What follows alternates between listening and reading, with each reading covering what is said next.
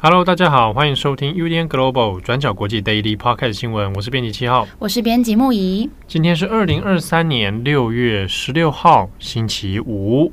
好，在今天 Daily Podcast 一开始要跟大家宣布一个好消息。什么好消息呢？一个 Good News。对，Good News。转角国际获得了 SOPA 二零二三年亚洲卓越新闻奖的两个大奖啊。那一个呢就是突发新闻奖，那另一个是解释性报道奖。那这两个奖项，转角国际都拿到了优胜。其实啊，他这个在官网，如果熟悉这个奖项的人，哎，有吗？很多人会熟悉这个奖项。有有有，我很熟悉，就知道他是会取这个首选跟优胜啊。其实讲就是第一名跟第二名啊。嗯嗯。啊，那他会颁那个金色的这个小奖牌，小小小小奖牌啦。小奖牌是什么？小奖牌，但那个是首选。对。那银色的。就是优胜。那转角国际呢？我们这次报名两项，那两项都入围，然后两项都在昨天晚上的时候就得知啊得奖了啊。那这个恭喜转角国际，谢谢。我们今天要去吃烧肉 哦，对哦，你们今天晚上有一个烧肉趴嘛？对，要去庆祝。太好了，开心。那慧仪会不会狂喝酒啊？哦，他一定会的，嗯、放心。好，那这两项得奖的呢，一个是突发性报道，那就是先前。我们的驻韩记者杨浅豪啊，那和这个编辑七号啊，我我们一起做的这个突发新闻报道系列哦，那我们就得到了这个优胜。另一个解释性报道呢，就是编辑会议所做的菲律宾大选专题。好，那这个非常不容易哦，靠着凭一己之力，好，那完成这一系列的这个报道。那当中当然还有我们的专栏作者赖依玉有协助，给我们很多的指导，那，最后完成了这一个专题。好，那最后也得奖，非常的感谢。我们当然还要很感谢我们的读者啊，就是如果没有读者的陪伴了，或者读者的阅读啊，那这件事情它是不会成立的。嗯，所以要感谢我们读者和听友一直支持我们转角国际。那关于这个得奖的事情啊，嗯，更多的心得我们放在重磅广播里面再说。好好好吧，Daily Podcast，我们今天跟大家稍微更新的这个部分，谢谢大家支持我们，也欢迎大家。在这个 Daily Podcast 上面五颗星给我们赞，对，给我们一点鼓励，不然不然上面对不对啊？我们很欠缺鼓励啊，欠温暖啊。主编发出了这个 啊，发出了什么？发发出了悲鸣。好，OK，那后面我们今天还是要来讲一下今天的 Daily Podcast 哦。那我们今天会聚焦在希腊的船难。那目前呢，它的死伤人数有发现的数字是有更新的，同时。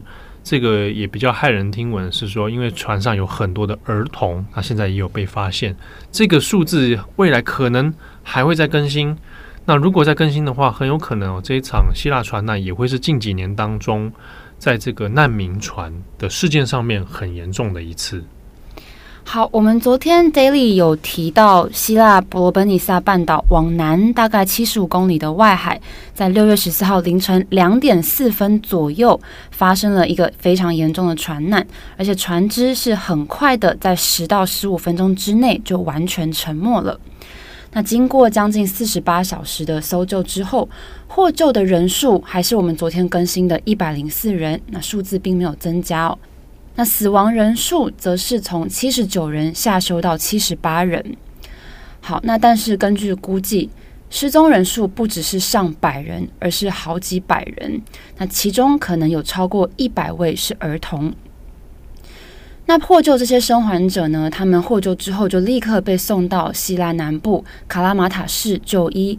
那生还者年龄介于十六岁到四十岁中间，而且全部都是男性哦。那他们大部分都是来自阿富汗、巴基斯坦、叙利亚以及埃及。那卡拉马塔市副市长萨尔瓦斯他表示，这些人在获救之后都处在身体非常严重疲惫的状态，心里也受到重创哦。那有些人在被带往陆地之前就已经在这些小船上面晕倒。那也发现有人患有严重的肺炎，所以都立刻被带上岸抢救。那其中一名救治他们的医生就表示，他有把手机借给其中一名生还者，让他打电话回家报平安。那在他们通话的过程之中，这位医生得知船上有将近一百名的儿童。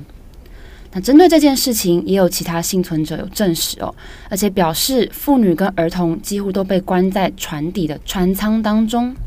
那有些幸存者说，大概是五十多位的儿童，那有人说是上百位哦。不过，船难中到底实际有多少儿童遇难，目前没有办法核实。那这位医生也说，一些失踪的埃及儿童的家人也寄出了孩子的照片给这些医生哦，希望他们可以协助指认这些孩子。那希腊官员也表示，造成船难的原因很有可能是船只严重超载。那如果说这一艘全长二十到三十公尺的船上挤满了七百五十个人，那船只翻覆的时候，有些乘客几乎连跳船的机会跟空间都没有，而是会被困在船上，然后一路跟着船只一起往下沉。也因此，现在找到生还者的希望其实已经越来越渺茫了。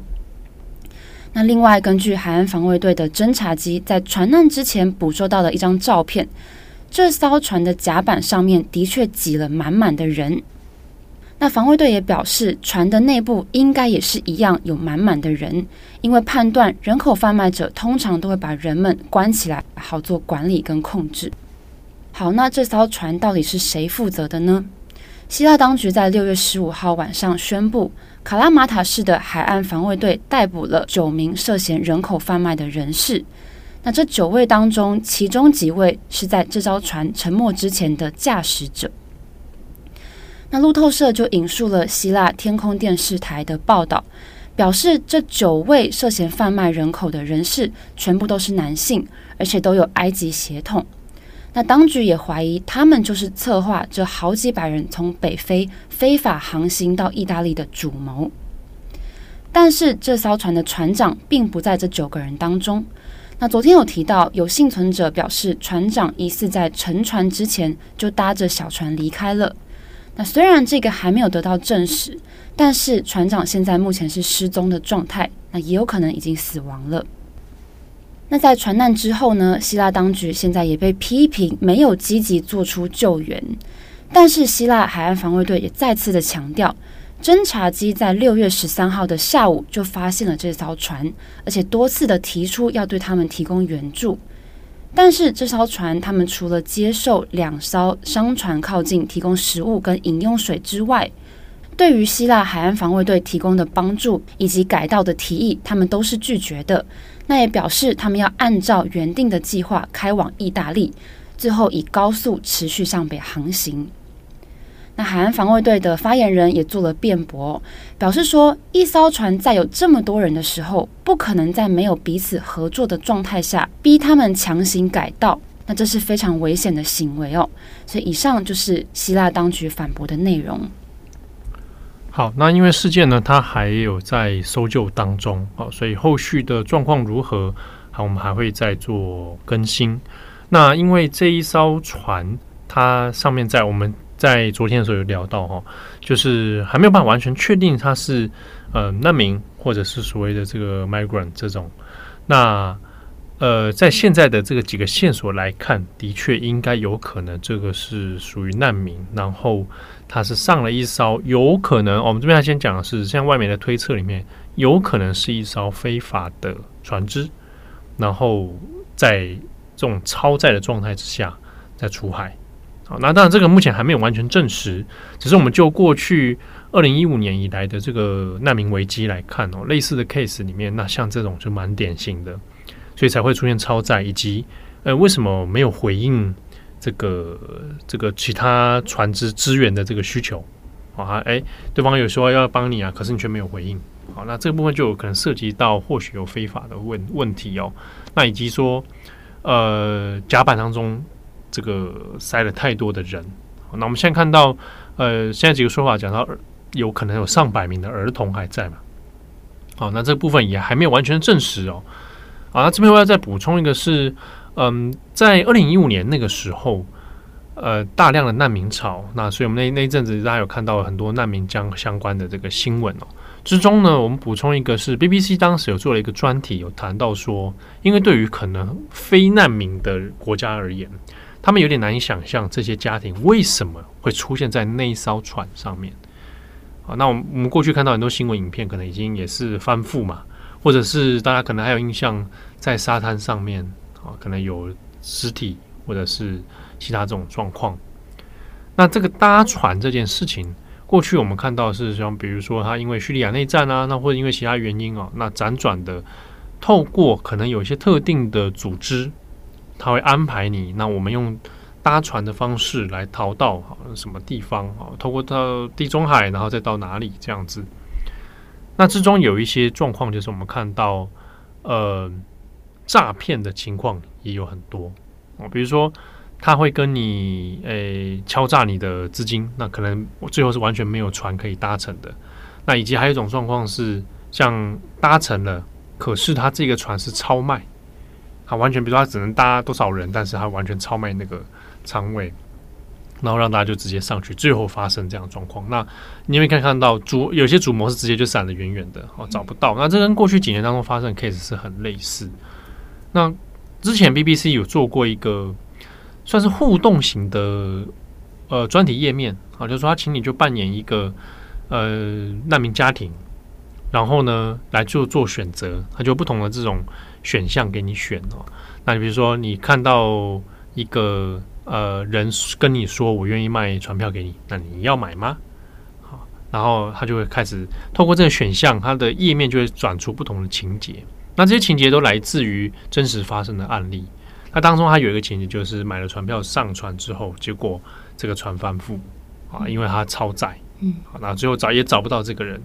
啊，也有一一些情节是，呃，付了钱之后，然后完全他他说要帮你做一个假护照啊，就这个事情最后也也没有，然后这个当事人朱某也被被他逃之夭夭这样子。好，那这也是过去几年当中类似的案例哦。那今天这个希腊船只的悲剧呢，我们后续会再做观察看看。好，那如果有一些更详细的内容，我们会帮大家再做更新。好，那以上是今天的 Daily Podcast 新闻。那已经要周末了，希望大家保重身心健康。嗯、下个礼拜又有连假，对，我们只要上班三天嘛，对不对？呃，意味着我们在三天之内要。把很多东西弄出来，好，加油！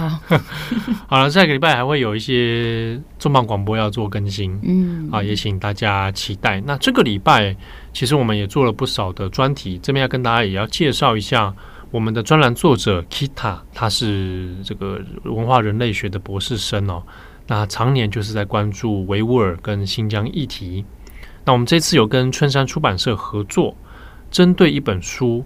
这个新疆再教育营啊，书名就是就是新疆再教育营，中国高科技流放地哦。那这本书呢是由学者戴伦拜勒所撰写的。那我们在网站上面已经出了拜勒的专访，那是由 Kita 来做专访哦。这个专访它其实篇数蛮多，我们会出三篇上中下，目前已经出了上跟中。那它的篇幅很大，但是呢，我欢迎大家哦。对于新疆在教育营议题有兴趣的朋友，一定要来看。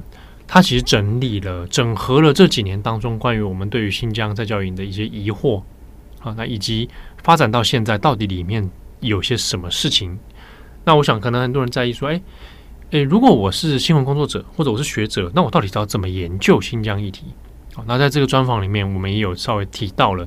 这名学者他是怎么去采集这些资料的哦？那它里面涉及到很多正式学术工作的一些眉角在里面，所以如果你对新疆再教育的这个议题呢，想要更多深度了解的话，那这个系列专题我非常推荐给大家，好，可以来看。那另外呢，是我们在驻乌克兰的独立记者陈彦廷，那我们这近期呢也有推出了一系列的专题报道，那这一系列会针对的是。台湾的志愿兵，那我们会透过在乌克兰参战的台湾兵呢，从他们的视角来看他们在战场上面所遇到的一些状况，那以及回过头来，我们也来想一想，那台湾的国军现在在面临侵略威胁的时候，我们是否已经准备好了呢？好，那我们这个系列的专访呢，也已经陆陆续续在我们的网站上面更新了。好，那近期大家如果对于乌克兰战争的议题还感兴趣的话呢，我们这个乌克兰的台湾兵这个系列也欢迎大家来阅读。好，那以上是今天的 Daily Podcast，我是编辑七号，我是编辑木仪。祝大家有一个美好的周末。那也不要忘记收听这个礼拜的重磅广播，会是一个编辑插播。这个让我们稍微放假一下啊，编辑插播来谈一谈，呃，得奖心得了。没错，好期待。好，OK，那我们下个礼拜见喽，拜拜，拜拜。